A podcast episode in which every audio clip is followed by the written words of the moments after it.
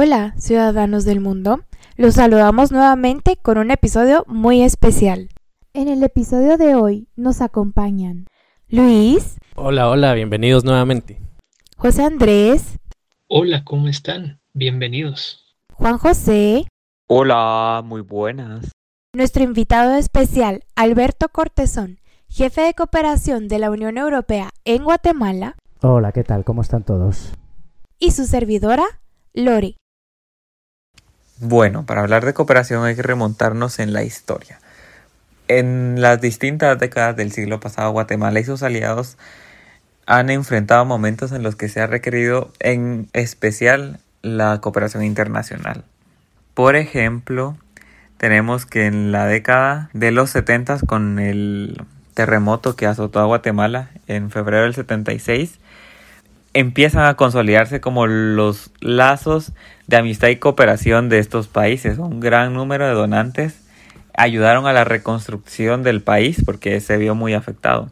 También tenemos las emergencias que surgieron desde la década de los 60 hasta el final del conflicto armado interno en 1996 y que la paz fue una construcción donde los donantes y los cooperantes fueron los principales que ayudaron a esas negociaciones entre el gobierno y la guerrilla para que esto llegara a un fin y se lograra la tan anhelada paz y también el seguimiento que se dio en el, en el fin de la década de los 90 y principios de los 2000 para ver que todos estos acuerdos de paz se lograran y se llevaran a cabo. Hoy queríamos platicar un poquito de cooperación. Estábamos haciendo memoria con los chicos de cuando estábamos en la universidad y hablábamos de cooperación estilo ¿quién hizo el repaso para el examen? Entonces estábamos platicando que eso es hasta cierto punto un poco de cooperación, un poco de cooperación entre amigos. Hablamos de relaciones de amistad de países.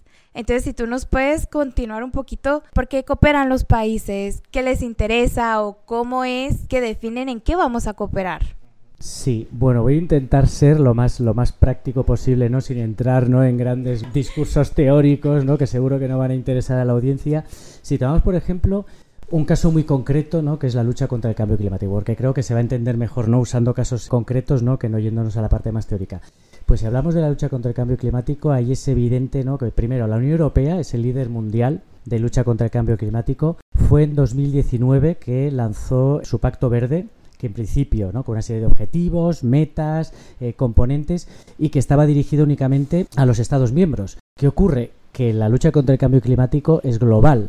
Por mucho que la Unión Europea invierta, dedique recursos y trabaje por eh, sustituir la energía fósil por energías limpias y renovables, si solo se limita al área geográfica de la Unión Europea, evidentemente todos estamos eh, de acuerdo en que no vamos a conseguir revertir y lograr un punto de inflexión en la lucha contra el cambio climático. Y es ahí donde esa lucha se convierte en, en, una, en una lucha global que requiere de la colaboración y de eh, estrategias comunes donde cada país, en la medida de lo posible, aporte su pequeño o su gran grano de arena.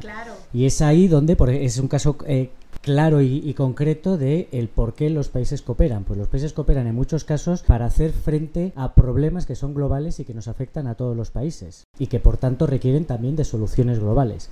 Evidentemente, cada uno en la medida de sus posibilidades. vamos a pedir ¿no? que un país como Guatemala pues invierta los miles y miles y miles de, millones de euros que está invirtiendo la Unión Europea o no se le va a exigir que haga el mismo esfuerzo que se le puede exigir a China o a Estados Unidos, que son los eh, grandes contaminantes ¿no? y emisores de, gases de efecto invernadero en el, en el mundo, en el planeta. Pues muy interesante lo que mencionaba Alberto, justamente para refrescar un poco la memoria. Recordemos que, que la cooperación son esas estrategias que, de las que él hablaba, políticas que buscan los países eh, para trabajar en conjunto y así lograr el desarrollo. Muchas veces vamos a retomar también lo que mencionaba Alberto de la diferencia de, de quienes pueden apoyar y menos. Esta se da entre países del norte o sur o países más desarrollados, menos desarrollados, ¿verdad? Como en el caso de la Unión Europea, Centroamérica. Pero sí, es, es básicamente eso, buscar el, el desarrollo en, en conjunto, buscar la solución a problemáticas, ¿verdad? Pues esto va creciendo y se va haciendo cada vez más visible como vamos avanzando en la tecnología y en la globalización que va acercando a, a los países. Yo me recuerdo que desde hace mucho tiempo venimos hablando de cooperación, que hay bastantes tipos, ¿no? Técnica, reembolsable, no reembolsable. Y yo no sé cómo podrías darme tal vez un ejemplo ¿cómo podemos notar, ah, bueno, tal vez la Unión Europea está cooperando con Guatemala o cómo es que Israel está cooperando con Guatemala o cómo Guatemala puede cooperar con alguien más? Sí, ¿no? como dices, la verdad es que hay muchas modalidades distintas de, cooperación, las que has mencionado, la cooperación técnica, el acompañamiento, los fondos no reembolsables, los fondos reembolsables, al final, que si, empezamos por esto, ¿no? ¿Qué son los fondos reembolsables y, y, los no reembolsables? Bueno, pues la Unión Europea tiene una parte de la cooperación que ejecuta a través de fondos no reembolsables, es decir, que es dinero que la Unión Europea pone a disposición de Guatemala para implementar, para financiar programas de cooperación, y es dinero que Guatemala no tiene que devolver.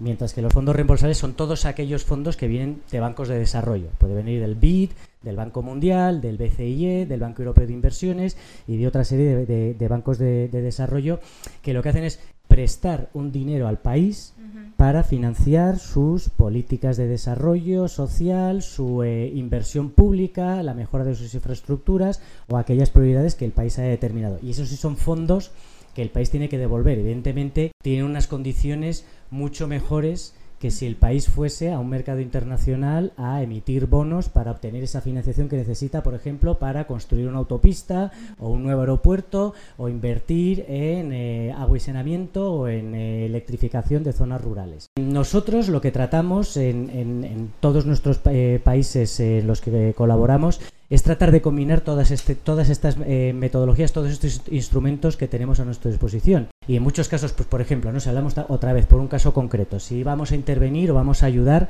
a un país, en principio aquí quiero decir que nosotros lo que apoyamos es a la ejecución de las políticas, las estrategias o las prioridades que un país tenga definido. No venimos aquí con nuestra, tenemos nuestra agenda evidentemente y tratamos pues como he dicho en el caso anterior, eh, lucha contra el cambio climático, pues tratamos no también de influenciar y que los países se sensibilicen en la importancia de que también colaboren. Pero en principio lo que hacemos es acompañar esas políticas, esas prioridades, esos planes de desarrollo que pueda tener el país. Pues si ponemos un caso concreto y pongamos un país que quiere eh, eh, mejorar su red de agua y saneamiento a nivel, a nivel global, eh, asegurar que toda la población tiene agua potable, que toda la población, todas las aguas residuales tienen un sistema de canalización para evitar contaminación y demás. Bueno, pues aquí puede haber una parte que sea asistencia técnica donde ayudamos a las instituciones públicas que responsables a fortalecer sus capacidades. Hay una transferencia de conocimiento entre instituciones de la Unión Europea, ¿no? De cómo se gestiona allí el agua y el saneamiento, ¿no? Hacia el, país socio. Hay una parte de fondos eh, no reembolsables donde se puede estar financiando pequeñas intervenciones, pequeñas capacitaciones, eh, pequeñas inversiones y luego hay una parte de fondos de fondos reembolsables que van a ir dirigidos a acompañar las inversiones públicas que puedan ser necesarias en plantas de tratamiento de agua, en canalizaciones, en lo que sea. Y ahí lo que se busca evidentemente no es financiar al 100%. La idea es que, ya que eso es una prioridad del país, ya que eso ha sido definido como un eje prioritario para el desarrollo del país y es una prioridad política, que consecuentemente haya fondos públicos que vayan destinados a ejecutar esa política y que eh, con esos fondos no eh, reembolsables pues se pueda contribuir con un 10, 15, 20% y cubrir tal vez las necesidades financieras que pueda tener el país. Pero la idea es que si eso es una prioridad política que, eso es una, eh, está establecido en, planes de gobierno a medio y largo plazo, que consecuentemente haya una distribución de los presupuestos del Estado hacia esas políticas y que nosotros podamos completar, podamos contribuir, pero definitivamente no podamos financiarlas al 100% porque los recursos que tenemos son muy limitados. Creo que un 10% te hubiera dado el repaso. Sí, total. Aquí, de lo que mencionaba Alberto, pues quiero resaltar el punto del acompañamiento que, que ellos hacen, ¿verdad? Como Unión Europea eh, recordemos que hace, hace unos meses o hace unos años habían quienes levantaban bulos o noticias falsas de intervencionismo y todo el relajo, pero creo que es importante que desatanicemos, ¿verdad? La, cooperación, la participación de, de otros países que lo único que están haciendo pues es ayudando a Guatemala que por X o Y razón no se pueden satisfacer las necesidades de la población y pues es importante, ¿verdad? Pedirle ayuda a los demás, como tú mencionabas el ejemplo al inicio de, de, los estudios de pasame el examen, no, no el examen, el, el repaso, allá me quemé. eh, no, pero sí, interesante. Y pues como mencionaba Alberto, el, tema ambiental es importante. A mí me da un poquito de curiosidad y no sé si, si nos pueda compartir el, el tema del apoyo hacia el proceso de, integración, ¿verdad? De la cooperación. Sabemos que la Unión Europea pues fomenta mucho la integración en, Centroamérica y pues compartirnos unos comentarios o experiencia sobre esto. Sí, en la medida eh, de lo posible porque eh, todo, todo el apoyo ¿no? que está haciendo la Unión Europea, que lleva años, diría décadas, apoyando ¿no? el proceso de integración eh, estable que se creó ¿no? o que se inició en Centroamérica y que muchas veces ¿no? los, nuestros socios centroamericanos nos dicen que se inició incluso antes de que se iniciase el proceso de integración ¿no? y de creación de todo ¿no? este proyecto de, la Unión Europea.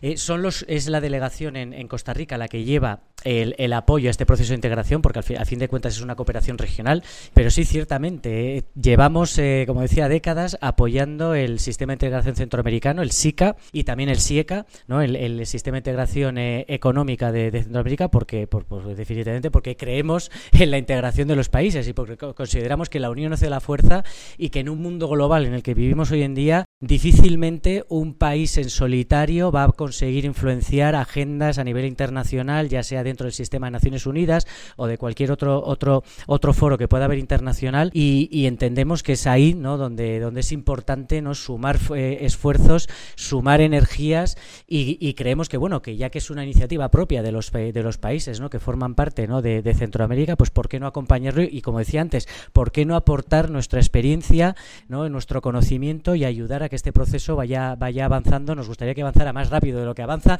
pero bueno, en la medida en que se mueva, bienvenido sea, ¿no? Y, ahí seguiremos viendo, ¿no? Y además lo interesante es que eh, como decía antes, nosotros no establecemos la agenda. El SICA tiene sus, eh, sus organismos y estructuras de coordinación. Son los distintos países, a través de sus, los ministerios del ramo, no sectoriales, los que definen cuáles son los planes de acción, cuáles son las prioridades en ese proceso de integración. Y nosotros lo que hacemos es acompañarlo con programas de cooperación, acompañarlo con fondos reembolsables, con fondos no, reembolsables, con nuestra expertise, con nuestro conocimiento y tratando ¿no? de acompañar ese proceso y a los, a los actores que al final son ellos los que toman la iniciativa y son ellos los que determinan por qué camino, de qué manera y a qué velocidad quieren, quieren avanzar en el proceso de integración. Sí, muy interesante también lo, lo que escuchábamos ahorita, especialmente en el tema de, de, que nosotros como Centroamérica somos los que estamos buscando esa ayuda, ¿verdad? Y que definitivamente necesitamos esa experiencia que tienen ustedes como, como el mejor proceso de integración que, que existe en el mundo, ¿verdad? Y sí, en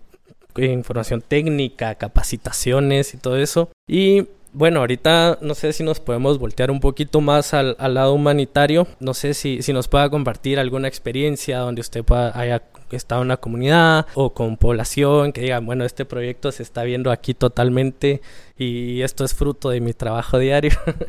Mira, os, diré que en el, en el caso de la Unión Europea, eh, y aquí podríamos, eh, podemos dividir la cooperación en, en, dos grandes, eh, en dos grandes ejes, la cooperación humanitaria y la cooperación al desarrollo y tratamos en todo momento de que haya un nexus entre esas intervenciones a muy corto plazo para responder a necesidades de urgencia y atender a las eh, necesidades básicas que pueda tener una población damnificada eh, pues por una tormenta tropical, por la erupción de un volcán, por un terremoto, por las razones que sean de desastres naturales o conflictos bélicos y siempre tratamos de que haya ese nexo entre, vale, muy bien, a nivel humanitario y en el corto plazo, durante seis meses, un año, hay una intervención de urgencia que atienda lo más básico. Lo que tratamos es que luego esas personas que han eh, sufrido el, el, shock ¿no? de, una, de una desastre natural o un conflicto bélico puedan eh, tener un desarrollo y unas perspectivas de futuro sostenibles a medio y largo plazo. Y es ahí donde entra la cooperación al desarrollo. Entonces nosotros tomamos esas poblaciones eh, que han sufrido y que han sido apoyadas a través de estos fondos humanitarios para ver de qué manera podemos garantizar que tienen una mayor resiliencia a eventuales desastres naturales. Si cogemos de nuevo el caso de Centroamérica, pues sabemos que todos los años tenemos alguna tormenta que nos impacta más o menos en función de su, de su violencia. Pero sabemos que cada dos o tres años vamos a tener un huracán que pues le va a interesar, le va a apetecer pasar por la zona.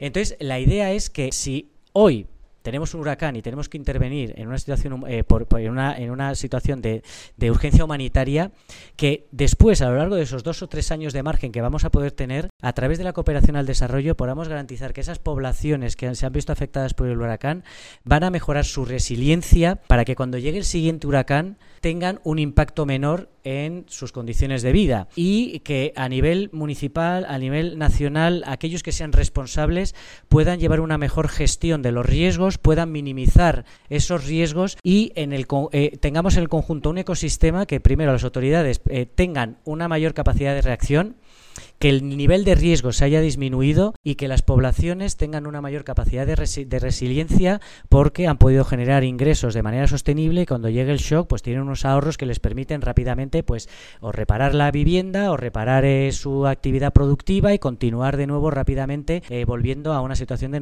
de normalidad. Entonces al final es una combinación cuando nos encontramos en una situación de emergencia donde rápidamente aportamos fondos de emergencia para la ayuda humanitaria, pero a medio y largo plazo tratamos de trabajar de una manera más profunda, si queréis, con aquellas comunidades ¿no? que, que, que, se, que son más vulnerables para que se reduzca este nivel de vulnerabilidad y en un momento determinado, bueno, pues cuando llegue el siguiente huracán, puedan de una manera no más rápida recuperarse con sus propios recursos o porque las, las autoridades nacionales o municipales también están mejor equipadas y están mejor preparadas para atender esas primeras necesidades. No, y tú que nos puedes hablar tanto de un pre como de un post, personalmente, ¿qué es lo que más te gusta de todo ese proceso o solamente a la vista de los resultados? Hombre, a mí lo que más me gusta es, es, ver realmente los resultados, el impacto que tiene nuestra cooperación. Ver que después de uno, dos, tres, cuatro, cinco años pasa al terreno. A mí lo que me gusta es ir al terreno. ¿no? Y por eso prefiero estar en, en, una delegación y no en Bruselas eh, leyendo informes o pasando, como digo, papeles ¿no? de, un, de, una, de una mesa a la otra. Me gusta estar aquí en, el, en los países con los, que cooperano, con, con, los que cooperamos y sobre todo ir al terreno, hablar con los beneficiarios, porque realmente las experiencias que sacan de, de, charlar con el beneficiario, no con la contraparte que está ejecutando el proyecto, con la ONG, que también es muy interesante, que también te aporta mucha información y es hablar con aquel que se está que está recibiendo eh, la ayuda, porque ves cómo le cambia la vida porque al final, como digo yo, es él el que está consiguiendo el impacto y el que está consiguiendo los resultados. Nosotros al final lo aportamos el dinero, que sí, es importante. El ejecutor aporta su experiencia, que también es importante, pero yo como digo, o al menos la, opinión personal que tengo es que lo más importante es el esfuerzo, es el compromiso, es la capacidad de iniciativa y de trabajo que tienen los beneficiarios. Y es cuando hablo con ellos, por eso para mí lo más importante, sí, es ver que eso que el proyecto que hemos estado preparando, que los fondos que, este, que, que, aportamos y que llegan a los terceros países ayudan a las personas a mejorar sus condiciones de vida. Y es hablando con esas personas como ves el impacto real que tiene la cooperación, por pequeña que sea. Muchas veces no se trata, eh, no es una cuestión de dinero, de meter más, más fondos en, en, un país o más fondos en un programa. Al final es acertar con la tecla, con esa buena combinación de acompañamiento, asistencia técnica, apoyo, ayuda y, mucho eh, trabajo directo con el beneficiario para conseguir eh, resultados en cooperación. Así que, bueno, como decía, para mí lo más importante o lo, lo más enriquecedor es ir al terreno y hablar hablar con, eh, con, los beneficiarios. Sí, sí, seguro. Y me viene a la mente la, la, famosa frase de no es lo mismo dar el pescado que enseñarle a alguien a pescar. Y totalmente es, es necesario, cabal, especialmente para países tan vulnerables climatológicamente hablando, que tanto las autoridades como la población esté preparada a cómo responder a, a una experiencia o, o en todos los aspectos, comercial, de seguridad, esa capacitación técnica, ese apoyo técnico. Y pues nosotros los guatemaltecos nos gusta mucho trabajar, somos bastante trabajadores, ¿verdad? Cabal, lo que necesitamos son, es esa ayuda, ese apoyo, esas experiencias donde obtener esa, esa, ese conocimiento, ajá, esa mancuerna. ¿verdad? Pues ahora me quiero regresar y desviar un poquito al tema comercial, recordando a Carol. porque también es importante eh, pues la cooperación que, que ha tenido eh, la Unión Europea, tanto en el proceso de integración que va relacionado con la facilitación en el transporte de mercancías entre aduanas, pero también con el acuerdo que tiene, mm, el acuerdo comercial que se tiene con la Unión Europea, ¿verdad? Sabemos que las exportaciones dejan muchas divisas, dejan mucho dinero. Aparte del, acuerdo en sí, ¿verdad? Del documento y de lo práctico, ¿cómo apoya la Unión Europea ese, ese comercio, ese crecimiento de, de capacidades, de tanto productivas como de comercialización, ¿verdad? Que con la región específicamente con Guatemala. Sí, pues primero os comento que, la, que el acuerdo que has hecho referencia no es un acuerdo puramente comercial, es un acuerdo de asociación entre la Unión Europea y los países de Centroamérica. Es el único acuerdo de asociación que tiene la Unión Europea con una estructura eh, regional, porque el resto de los acuerdos eh, de asociación son bilaterales entre la Unión Europea y otro país, y es un acuerdo amplio que cubre el diálogo político, la cooperación y la parte comercial.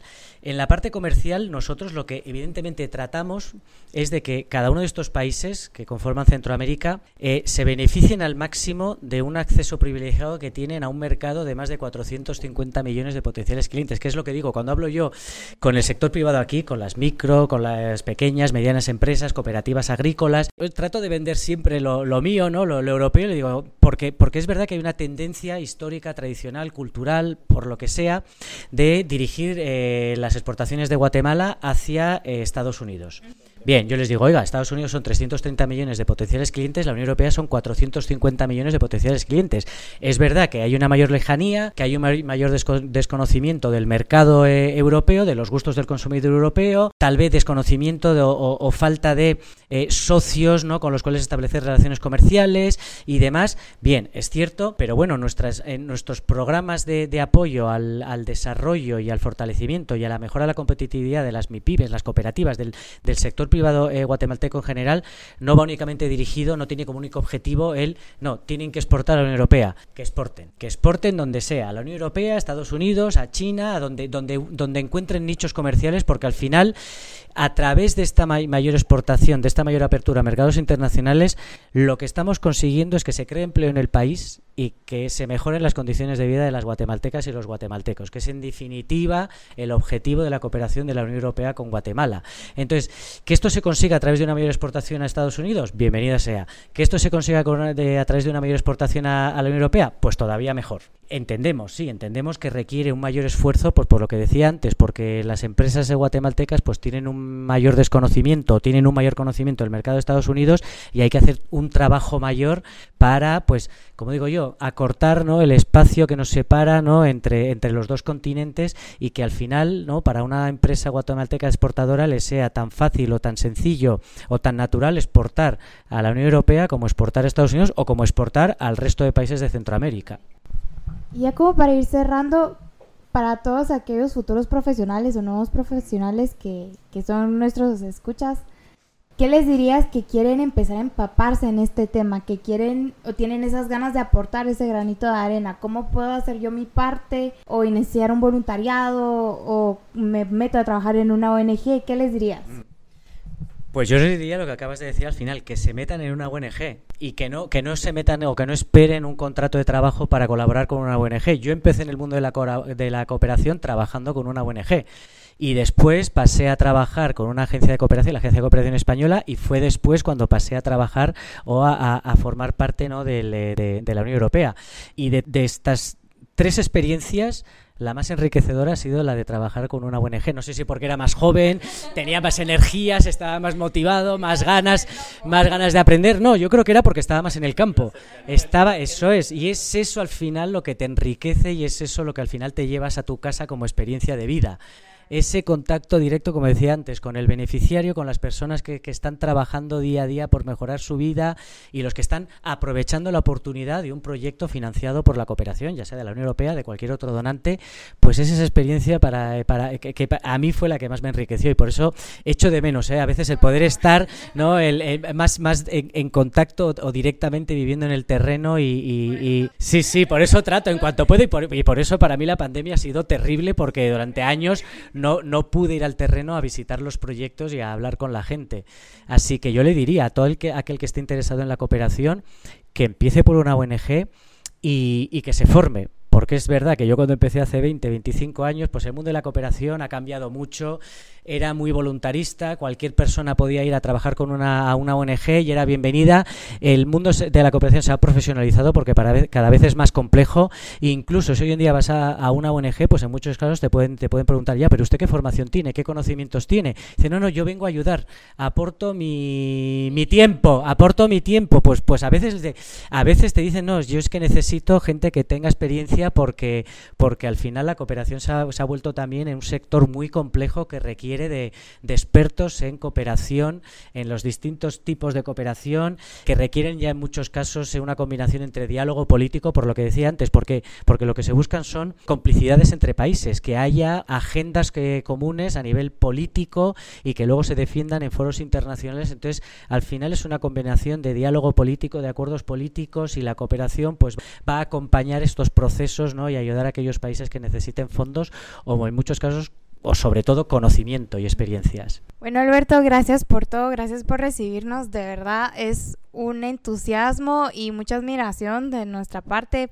que nosotros estamos iniciando. Tal vez tú dices, yo inicié hace 20, 25 años, ¿verdad? Entonces, gracias por tu tiempo, gracias por acompañarnos. Sí, sí, definitivamente muchas gracias por el tiempo, el conocimiento que, que podemos adquirir de, de, esta conversación, de esta tertulia. Eh, sabemos que tanto como a nosotros como a nuestro público le va a servir mucho tanto el conocimiento que mencionaba como esa motivación para participar en, en ONGs, cooperar y esa, eh, ese ánimo que, transmite cuando, dije, cuando dice yo participo en una ONG y lo que más me enriquece es ayudar a la gente, pues eso de verdad se va contagiando.